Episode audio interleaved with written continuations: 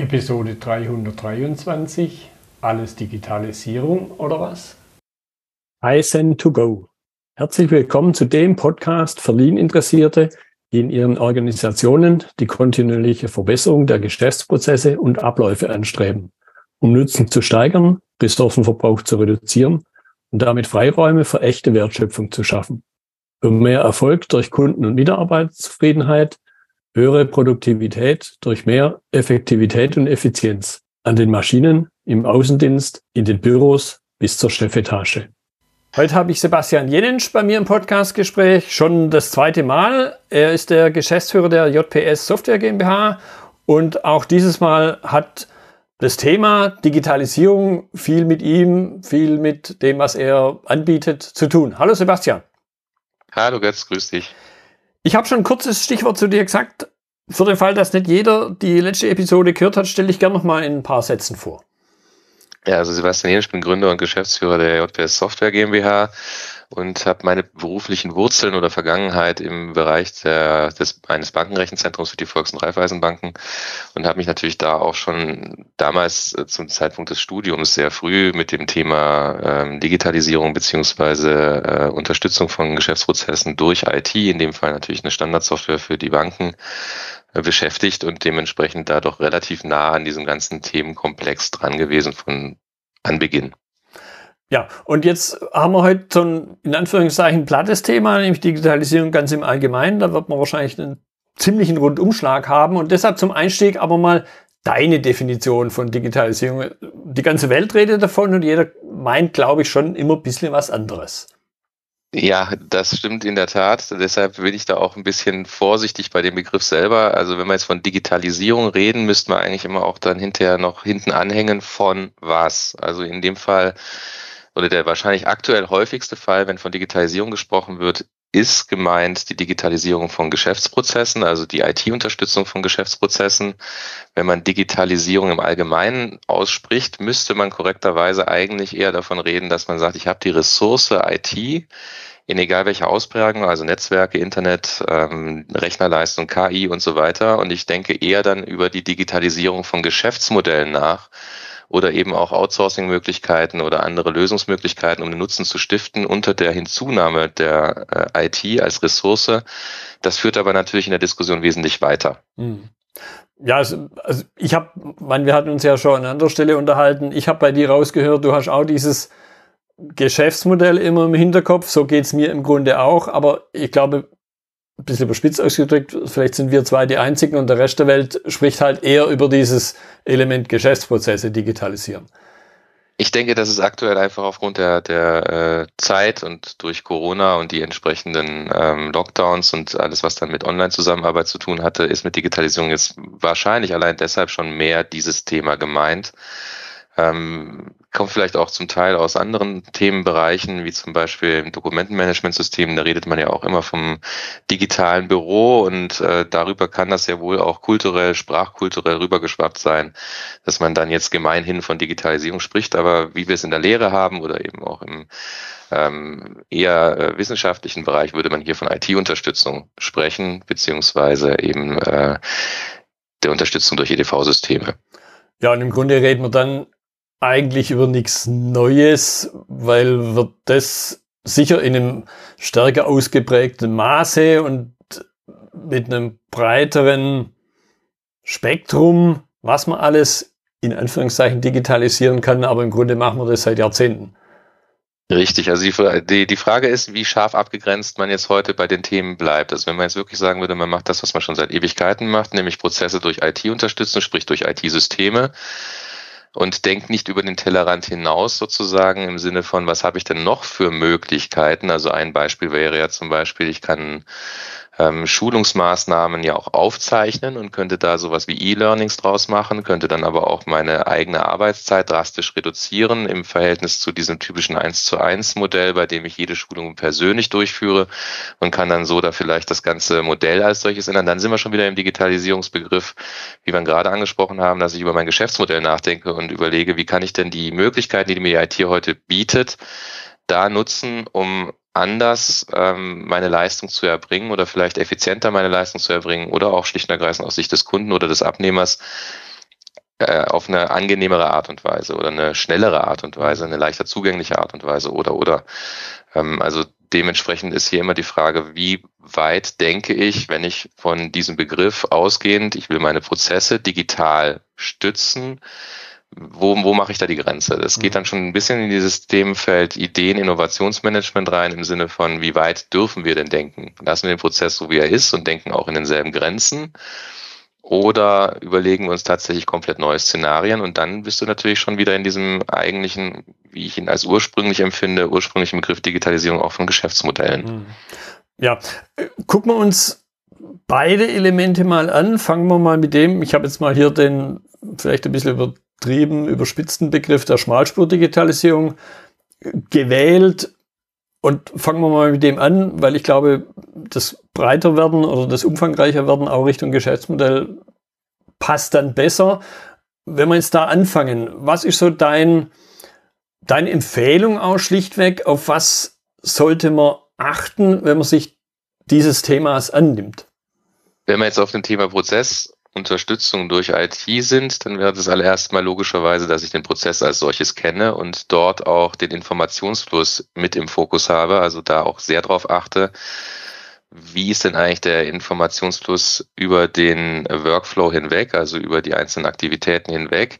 Wo werden welche Informationen erhoben? Wo kommen sie rein? Welche Möglichkeiten hätte ich noch, die vielleicht alternativ reinzubekommen? Wo werden sie verarbeitet und wo wird daraus vielleicht hinterher Nutzen gezogen aus diesen Informationen? Also wo sind die Anbieter, die Informationsquellen, die Informationssenken oder die Datenquellen, Datensenken?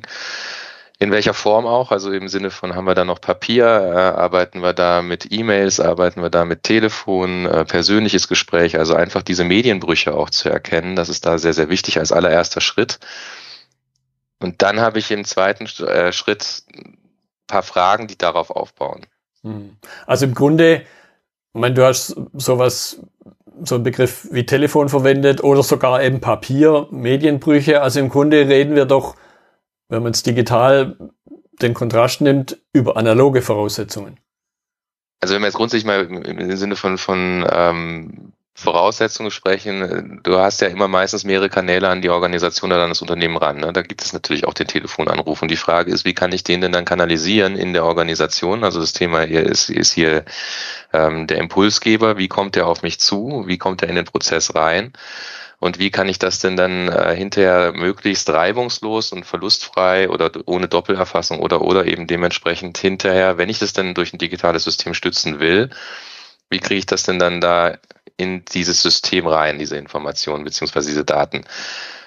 Besonders spannend ist aber erstmal die Frage vorweg, wie weit will ich denn eigentlich automatisieren? Und das ist eigentlich die zweite Frage, nachdem ich die Medienbrüche kenne, nachdem ich den Informationsfluss kenne, nachdem ich die einzelnen Aktivitäten kenne, die da eigentlich über den Zeitraum stattfinden, auch die Akteure kenne, vielleicht auch mit ihrem unterschiedlichen, ähm, nennen wir es mal IT-Know-how, dann ist in dem Zusammenhang schon mal wichtig, dass ich eine auch in der Gruppe, da sind wir auch wieder beim Kaizen-Prinzip, dass die entscheiden, die vor Ort sind, dass ich erstmal mir Gedanken mache, wie weit will ich denn eigentlich automatisieren? Also jetzt benutze ich bewusst mal den Begriff mhm. automatisieren statt digitalisieren oder statt Digitalisierung.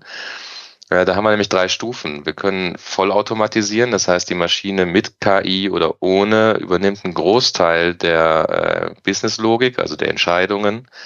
Und ich habe dann im Grunde das Paradigma, dass der Mensch der verlängerte Arm der Maschine ist. Oder ich gehe in eine Teilautomatisierung. Da übernimmt die Maschine gewisse Automatismen, aber eben nicht die vielleicht auch relevanten Entscheidungen. Also im Sinne von, äh, wenn wir jetzt die Vergabe von einem Kredit zum Beispiel nehmen, die Zusage oder Absage, das würde die Maschine nur empfehlen, würde aber letztlich vom Menschen tatsächlich entschieden auf Basis der Informationen, die das System zur Verfügung stellt. Also da sind wir dann eher in der Form. Da wäre das Paradigma, dass die Maschine so eine Art Werkzeug ist, also der Computer mhm. oder die IT in dem Fall des Menschen und das Know-how liegt dann bei ihm. Und dann haben wir noch eine dritte Stufe, die ich vielleicht gar nicht als Stufe bezeichnen möchte. Das wäre nämlich dann ganz bewusst Teilausschnitte oder auch vielleicht sogar den ganzen Prozess manuell zu lassen, weil es einfach wenig Nutzen stiftet, das dann vielleicht digital zu stützen, also durch IT zu stützen. Und das ist erstmal eine ganz wichtige erste Entscheidung, dass ich sage, welcher Form wollen wir das denn stützen durch IT? Wir hätten mehr, mehrere verschiedene Möglichkeiten. Und dazu brauchst du natürlich dann auch einen gewissen Überblick über die Möglichkeiten, die die IT überhaupt bietet. Hm. Ja, und ich glaube, man sollte eben auch, zumindest wenn, wenn ich dann das Unternehmen, die Organisation verlasse, beziehungsweise die Welt da draußen mit einbeziehe, und das hattest du ja auch schon angedeutet, also sprich sowas wie den Kunden, da mit im Boot habe, dann sollte ich auch mal dessen Blickwinkel einnehmen. Ist zumindest meine Erfahrung und ich glaube, jeder, der mal mit irgendeinem so komischen Chatbot äh, versucht hat, dem beizubringen, dass wenn es halt nicht so ein triviales Problem hat, da hört es dann ganz schnell auf. Ist jetzt auch von heute wieder meine Erfahrung gewesen. Richtig, das ist äh, ein ganz zentraler oder wesentlicher Punkt sogar, dass ich mir Gedanken mache, inwiefern kann ich das Ganze denn vielleicht auch durch bestimmte Kanäle auch verschlimmbessern. Ähm, das war aber auch die gleiche Thematik äh, und die Entscheidung stellt sich heute Organisationen ja auch immer wieder, inwiefern ist es sinnvoll, ein Callcenter vorzuschalten oder direkt durch die Fachabteilung oder direkt in die Fachabteilung geleitet zu werden über einen entsprechenden Verteilmechanismus, äh, was die Telefonanlage angeht. Also auch da ist ja die Entscheidung erstmal wichtig, ähm, worauf lege ich mehr Wert, was habe ich für ein Volumen, also wie viel Kontakte habe ich. Und das Gleiche ist ja dann eben, wenn es jetzt in Richtung Kunde geht, auf der einen Seite, auf der anderen Seite hast du ja noch andere wie Partner, Lieferanten mhm. und so weiter. Wie sind die denn momentan mit mir in Kontakt und wie kann ich diesen Kontaktweg angenehmer, effizienter oder effektiver gestalten? Das sind immer die gleichen Fragen, die man sich da einfach stellen sollte, um dann einfach nicht hinterher einfach nur wild drauf loszumachen, weil es halt geht. Also die Technik bietet uns da unendlich viele Möglichkeiten. Die Sinnhaftigkeit müssen wir bei jedem Einzelfall entscheiden. Und da müssen wir selbstverständlich die, die es betrifft, nämlich die ähm, in dem Fall, von dem du sprachst, die externen, also sprich die, die Kunden, Lieferanten, Partner auch einbinden bis zu einem gewissen Grad. Also ich kann von einem Fall berichten, da wurden äh, in einem Vertriebsnetzwerk die Zwischenhändler mit eingebunden und man wollte umstellen auf ein Portal, um dann darüber die äh, Produktkataloge sozusagen digital auszuliefern und damit eben auch diesen Zugriff zu beschleunigen, dann auch ein bisschen mehr an Informationen an, in, im Rückkanal zu bekommen, welche Produkte laufen gut, welche laufen nicht so gut, schon direkt über die Kataloge selbst, auch über die äh, Impressionen, also die Views dieser einzelnen äh, Artikel. Und die Problematik war da, dass die Zwischenhändler, wenn man sie direkt gefragt hat, eher gesagt hatten, wir wollen doch lieber bei den Papierkatalogen bleiben. Mhm. Und es war aber da eher ein Change-Management-Thema und nicht ein Thema, inwiefern das sinnvoll oder nicht sinnvoll ist, es durch die IT in dem Fall zu stützen, also sprich dann ein Portal zu machen also äh, seitens des Herstellers, das war absolut richtig. Aber in dem Fall war es wichtiger, dann auch nochmal die Brille drauf zu haben, inwiefern haben wir hier denn tatsächlich ein typisches äh, Veränderungsthema und müssen da dann auch äh, entsprechend richtig handeln in der Kommunikation als auch natürlich in der Vorgehensweise, als dass wir die Widerstände da nicht unnötig ähm, vielleicht sogar miterzeugen, zumindest mal diese Widerstände dann auch im, im, im Handling haben und dann dementsprechend da einfach auch zu einem sinnvollen Ergebnis hinterkommen. Es, alle Digitalisierung in Anführungszeichen, also alle IT-Unterstützung hilft nichts, wenn es hinterher nicht genutzt wird oder trotzdem der Alternativweg genutzt werden will. Ja, und was dann durchaus ja noch schlimmer sein kann, meine nicht umsonst gibt es ja den ziemlich klaren Begriff meiner Ansicht nach der Schatten-IT. Ja, zwei Systeme. Es ist auch eine Sache, habe ich auch schon erlebt in, in meiner beruflichen Praxis, dass das neue System bereits zur Verfügung steht und man sagt, wir haben noch einen Überhangbetrieb von dem Altsystem für den Fall, dass irgendwas schiefgegangen ist mit der Einführung des neuen Systems. Und dann wurde dieser Zeitraum der Nutzung dieses Altsystems immer wieder verlängert. Und auch hier wieder typisches Change-Thema. Ähm, zuallererst sagt dir zum Beispiel deine Anwenderschaft, wir wollen unbedingt ein neues System. Das alte ist so, wie es ist, nicht mehr zeitgemäß, finden wir nicht gut. Dann kommst du um die Ecke mit dem neuen System und sagst, kündigst das auch an und dann kriegst du plötzlich Feedback im Sinne von, nee, eigentlich sind wir nicht dafür, dass wir das jetzt ändern. Das alte System war doch ganz gut. Also das sind hier, wie gesagt, eben die eher diese Change-Themen, ja. ähm, wo man natürlich auch mit im Blick haben sollte, grundsätzlich, wenn ich irgendwas an der IT-Infrastruktur verändern möchte, an der Art, wie ich eben meine Arbeit gestalte. Es ist ein Werkzeug und dementsprechend gebe ich jetzt jemandem ein neues Werkzeug. Dann sollte ich immer auch, ähnlich wie wenn ich jetzt jemandem in der Werkstatt ein neues Werkzeug gebe, ihm natürlich auch äh, da ein bisschen Hilfestellung geben im Sinne von, was haben wir uns dabei gedacht, was glauben wir, warum das besser ist, ihn aber auch aktiv einzubeziehen im Sinne von, liegen wir mit dieser Fragestellung richtig? Hm. Ja, ich dachte, also das ist eine Variante, die, die ich gerade im Kopf hatte, ist, dass ich halt unter Umständen über Jahrzehnte hinweg in einem Geschäftsprozess, egal wie man jetzt IT-seitig mit dem umgeht, vielleicht noch nicht ganz so perfekt, wie es theoretisch sein könnte, aber dass sich dort eben über manchmal Jahre, Jahrzehnte hinweg eine Schatten-IT aufbaut, von der man in Anführungszeichen offiziell gar nichts weiß und dann will man vielleicht sogar digital diesen einen Schalter umlegen und dann merkt man ja plötzlich, ups, da gibt's ja noch ein paar andere Sachen. Ach, das meinst du, okay. Also das hatte ich jetzt tatsächlich Gott sei Dank noch nicht so erleben müssen, also als dass man so gar nicht weiß, was man so im Unternehmen an Software hat. Ich kenne nur den, den Ansatz, äh, dass man mal wieder meistens nach Fusionen oder nach äh, Zusammenschluss von verschiedenen Unternehmen oder Zukäufen, dass man dann äh, sozusagen nochmal sowas wie einen Benchmark macht und sagt, in welchem Bereich nutzen wir jetzt welche Tools. Wir haben hier vielleicht jetzt automatisch durch die Zukäufe, durch die Verbindung zu zwei Unternehmen mhm. oder mehreren Unternehmen sogar ähm, jetzt für dieselbe Aufgabenstellung mehrere Lösungen welche ist denn aus unserer Sicht die ideale?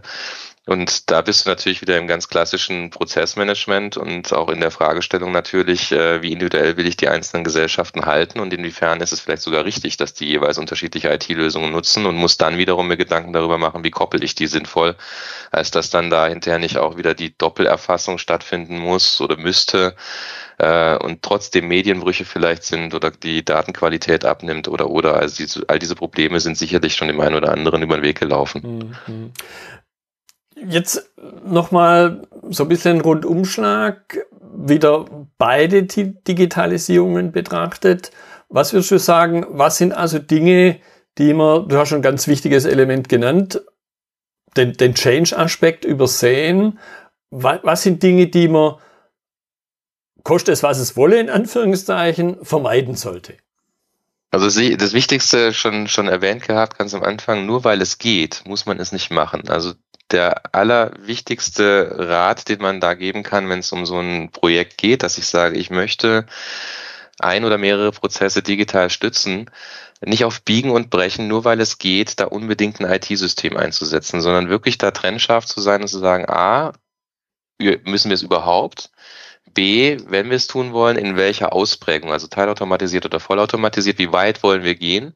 Weil in dem Moment, wo ich die äh, Automatisierung hochschraube, also sprich den Automatisierungsgrad nach oben schraube, dämpfe ich automatisch die Kreativität der Mitarbeiter oder der Akteure, die an dem Prozess teilnehmen. Mhm einfach weil sie sich nicht mehr so sehr mit dem Prozess als solches beschäftigen, zwangsläufig, weil der Prozess liegt dann im IT-System, das ist dort abgebildet, das vergibt dann einfach nur noch Einzelaufgaben oder bestimmte ähm, Items an den Mitarbeiter oder im ganz krassen Fall ist es dann zum Beispiel die Lagerhaltung, wo dann einfach nur die Picker losgeschickt werden, um die Artikel XYZ aus dem Lager zu holen ähm, und dann aufs Band zu legen und den Rest macht die Maschine vollständig. Da kommen nicht besonders viele Verbesserungsimpulse mehr und du verlierst bei einer hohen Automatisierungs Automatisierungsgrad Innovationskraft. Und im Umkehrschluss lässt du es sehr manuell, hast du vielleicht eine höhere Fehlerquote, aber sehr viele Menschen, die mit dem Hirn sozusagen dabei sind. Also auch das ist jedes Mal abzuwägen, wie weit will ich es treiben? Wie wichtig ist mir jetzt eben dieses Paradigma Mensch als verlängerter Arm der Maschine oder wie wichtig ist mir das andere Paradigma Maschine als Werkzeug des Menschen, der wiederum nach wie vor da eben auch denkt und dann auch handelt? Und da muss ich ein, ein entsprechendes äh, Gleichgewicht finden, aber jeweils situativ. Und das kann eben auch sein, dass ich einen Prozess an bestimmten Stellen vollautomatisiere, an bestimmten Stellen aber auch dann nur teilautomatisiere oder gar sogar manuell lasse. Mhm. Ganz bewusst, weil ich eben diese Impulse, diese Verbesserungsimpulse auch aufgreifen möchte, um einfach auch am Zahn der Zeit zu bleiben. Mhm. Weil nichts ist schlimmer als eine Vollautomatisierung in einem Umfeld, das sich verändert und du als Organisation kannst dich nicht in der nötigen gebotenen Geschwindigkeit mitverändern, ähm, weil deine Systeme zu starr sind und auch deine Mitarbeiter diesbezüglich gar keine Impulse mehr bringen, dass da vielleicht noch was anderes möglich wäre, also dass diese Kreativität fehlt. Dann verlierst du den Anschluss im Markt. Ja, ja weil ich glaube eben, zumindest sind wir da noch nicht so weit, wie mein, mein Eindruck ist, weil die Maschine selber halt nicht kreativ ist, wie, wie man das dem Mensch zutrauen kann. Noch ist es auf jeden Fall nicht richtig. Also solange das nicht der Fall ist, ja, werden wir wahrscheinlich äh, äh, da immer noch natürlich, und das werden wir mit Sicherheit auch noch ganz lange, den Menschen brauchen, der da dementsprechend, es geht ja letztlich auch nach wie vor Prozessmanagement und alles, was doch damit zu tun hat. Also logischerweise, da geht es um die Zusammenarbeit zwischen Menschen. Wir reden hier nicht über Zusammenarbeit zwischen Maschinen, sondern äh, Zusammenarbeit zwischen Menschen.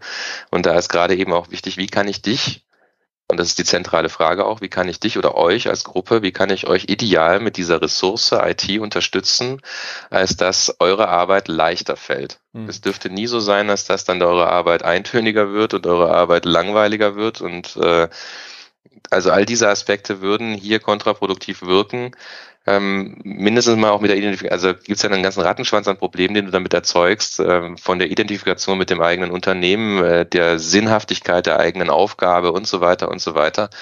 Ähm, also Digitalisierung kann gewaltig schiefgehen, wenn ich ein paar grundlegende Fragen nicht stelle, beziehungsweise einfach die eigentlich Selbstverständlichkeiten anfange außer Acht zu lassen. Und das vielleicht deshalb, weil ich gerade völlig im Detail versinke im Sinne von, welches System nehmen wir denn jetzt und mich viel mehr mit der Softwareauswahl beschäftige, als mit der grundlegenden Frage, brauchen wir das überhaupt? Hm. Ja, da möchte ich noch ein bisschen nachbohren. Im, im Produktionskontext gibt es da, also in meiner Wahrnehmung, aber natürlich auch in guten und weniger guten Ausprägungen dieses Postulat macht den Menschen nicht zum Sklaven, Sklaven der Maschine. Und jetzt habe ich das im Grunde genau das Gleiche auf der IT-Seite bei dir rausgehört. Da bin ich jetzt vielleicht, obwohl ich natürlich auch relativ hohe Affinitäten in, in das Thema rein habe, da bin ich jetzt eher ein bisschen Laie und deshalb da nochmal nachgefragt, wie, wie gelingt es? Und ich, so gefühlt vielleicht, na, bin ich aber ein bisschen unsicher, ob der Roboter, man, da hat man ja was Physisches vor dem Auge, ob der an sich schon eine höhere Aufmerksamkeit auf die Problematik erregt oder ist die IT da problematischer, dieses den Menschen nicht zum Sklaven des Automaten machen? Ist im Grunde dasselbe. Also ob du das jetzt in der Produktion machst, äh, mit dieser Aussage ist es bei der IT im Grunde auch wieder dasselbe. Ähm, das haben wir vielleicht auch der ein oder andere auch schon mal erlebt, äh, wenn du bei bestimmten Anbietern für ich nenne es mal Telekommunikationsdienstleistungen stehst und der Mitarbeiter fast hilflos fünf Minuten lang in den Systemen rumklickt, weil da alles systemisch verdrahtet ist und der fünf verschiedene Accounts vielleicht sogar benötigt, um deine Fragestellung zu beantworten oder zu bearbeiten, deine Aufgabenstellung zu bearbeiten dann sind wir genau in diesem Umfeld, als dass zu viel des Prozesses in der IT abgebildet wurde und dadurch eben auch die Flexibilität ähm, ein Stück weit verloren gegangen ist und dementsprechend dann äh, die Frustration sowohl beim Kunden als auch beim, beim Mitarbeiter auftritt. Ähm, es, in dem Fall fühlst du dich wie ein Sklave, weil jetzt muss ich das machen, jetzt muss ich das machen, jetzt muss ich es dort eintragen, jetzt muss ich hier nochmal rüber und jetzt geht es gerade nicht. Das System sagt jetzt, es macht es nicht. Warum macht das System das? Keine Ahnung. Jetzt rufe ich mal irgendwo an, um dann nachzufragen, warum jetzt das System gerade wieder sagt, es geht nicht. Ich habe keinen Überblick mehr über den Prozess, die Rahmenbedingungen. Dann sagt mir der entsprechende Spezialist, nee, da hast du da oben einen anderen Wert einzutragen. Und wenn du das machst, dann hat das prozessual sozusagen erkannt, aha, das ist dieser und jener Sonderfall. Und dann darfst du dementsprechend weitermachen, wie du es eigentlich vorhattest.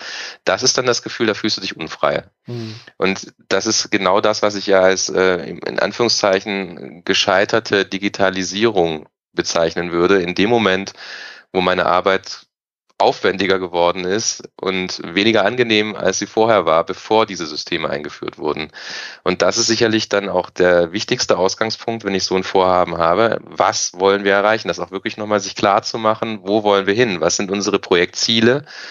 Und was genau wollen wir hier für die verschiedenen Stakeholder erreichen? Und wenn wir das definiert haben, dann können wir hinter uns auch dran machen, die, die entsprechenden IT-Lösungen uns anzuschauen. Und auch da ist wiederum wichtig, dass wir auch da den Überblick nicht verlieren. Grundsätzlich haben wir nämlich da auch unterschiedliche Lösungsarten. Also es muss nicht immer nur ein Softwareprodukt sein, es muss auch nicht immer nur die ähm, Individualsoftwareentwicklung sein. Es gibt da mittlerweile auch noch einen dritten Ansatz. Okay, da werde ich jetzt neugierig.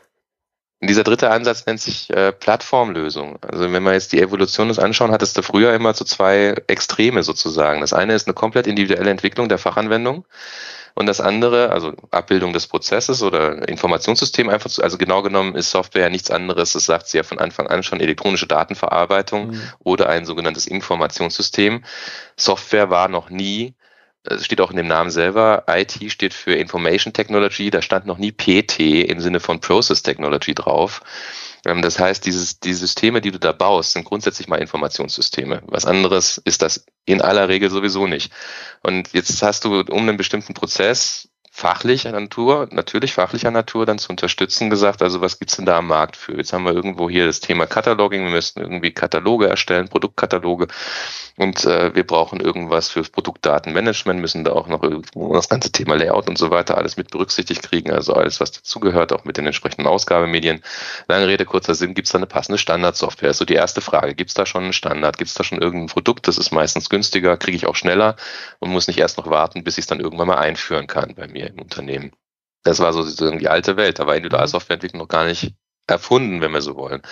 Dann hat sich die IT gewandelt, äh, Softwareentwicklung wurde effizienter, ähm, es wurde auch mehr vom ursprünglich sehr kreativen Beruf mehr zum ingenieursartigen Beruf. Also inzwischen entwickelst du auf Basis von Komponenten, ganz ähnlich wie auch im Automobilbereich. Ähm, dementsprechend hast du jetzt hier eine andere Möglichkeit, ähm, auch individuell Dinge zu bauen. Und dann kam natürlich das Thema Individualsoftware auf den, auf den Schirm. Man hat gesagt, jetzt haben wir ja eine zweite Möglichkeit. Es stellt sich die Frage nur noch Make or Buy. Also kaufen wir was Fertiges mhm. und customizen das dann bis zu einem gewissen Grad. Oder bauen wir es von Null an beginnen quasi neu, dann aber hochgradig ausgerichtet auf uns und es deckt genau das ab, was wir brauchen. Das war so diese klassische Schere. Und jetzt kommt das dritte dazu, jetzt sind wir endlich da, das ist das Thema Plattform. Plattform ist im Grunde etwas, wo ich sagen kann, es gibt sogenannte Schablonen, über die ich dann, also Templates, über die ich dann bestimmte Fachlichkeit reinpacken kann in die Plattform und dort auch dann Vorgänge leben kann, also sprich vorgangsbezogen arbeiten kann und auf dieser Basis dann dementsprechend voll oder teilautomatisiert dann auch Prozesse leben kann über ein IT-System, welches in der Basis schon mal da ist und ich nur noch die Fachlichkeit drauf setzen muss, drüber planschen muss.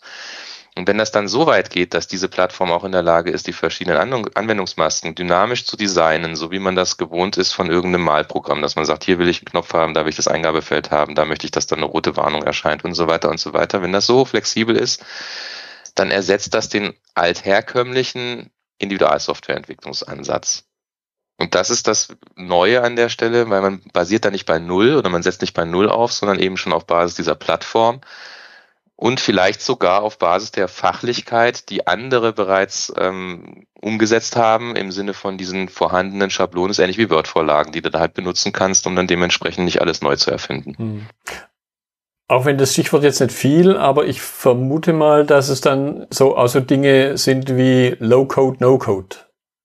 Plattform. Tatsächlich in dem Fall, genau, in dem Fall wäre es sogar ganz ohne Coding. Also es gibt da Beispiele, die, die mir auch bekannt sind, wo du tatsächlich nichts programmieren musst, wo du tatsächlich äh, entsprechende Administrationsmasken hast für alles, wo auch versucht wurde, die IT-Begriffe äh, zu vermenschlichen, also wo dann nicht mehr irgendwo String steht, sondern Zeichenkette, wo bestimmte Datentypen anders benannt wurden, sodass dann auch der Endanwender damit klarkommt.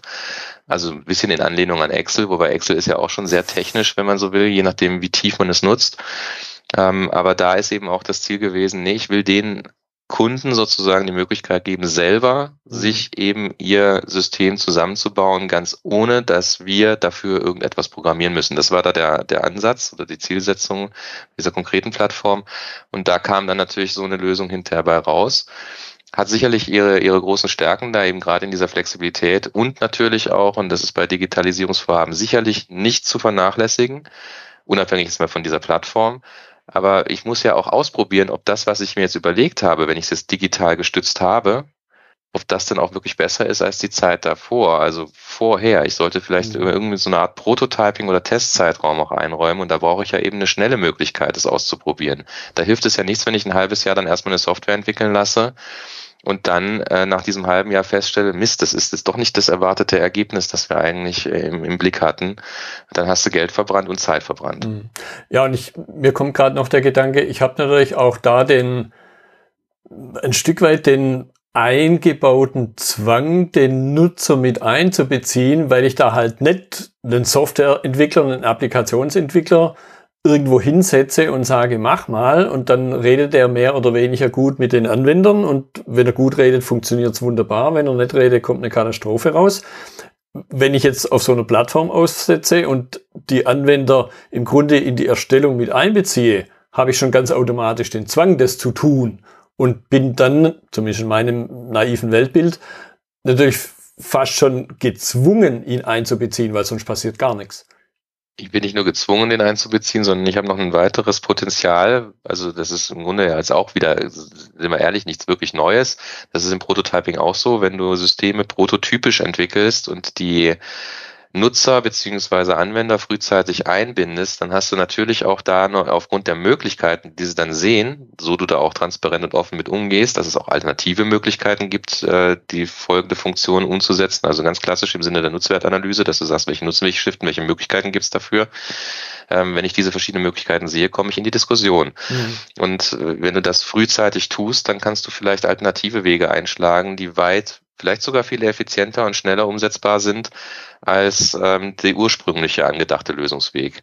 Und das hast du nur im Sinne dieser frühen Einbindung und dementsprechend ist Prototyping im Rahmen von äh, Digitalisierungsvorhaben sicherlich ein sehr, sehr wichtiges Thema. Ja, und, und auch wenn du es jetzt nicht ausgedrückt hast, aber ich bin mir ziemlich sicher, dass du es mit gemeint hast. Ich habe natürlich hier wieder dieses schwierige Change-Thema schon fast vermieden, weil ich ja wieder ganz dicht dran am Anwender bin und den im Grunde fragen muss, was brauchst du eigentlich? Bis hin, zu dem, stimmt, Schritt, ja. bis hin zu dem Schritt, dass er es ja ein Stück weit selber machen kann. Natürlich hat er damit auch eine höhere Verantwortung und er beißt sich dann unter Umständen selber irgendwo hin, wenn er merkt, okay, das war es jetzt doch nicht. Also grundsätzlich, ja, das ist natürlich selbstverständlich. Das habe ich jetzt schon wieder unterschlagen, dieses Thema.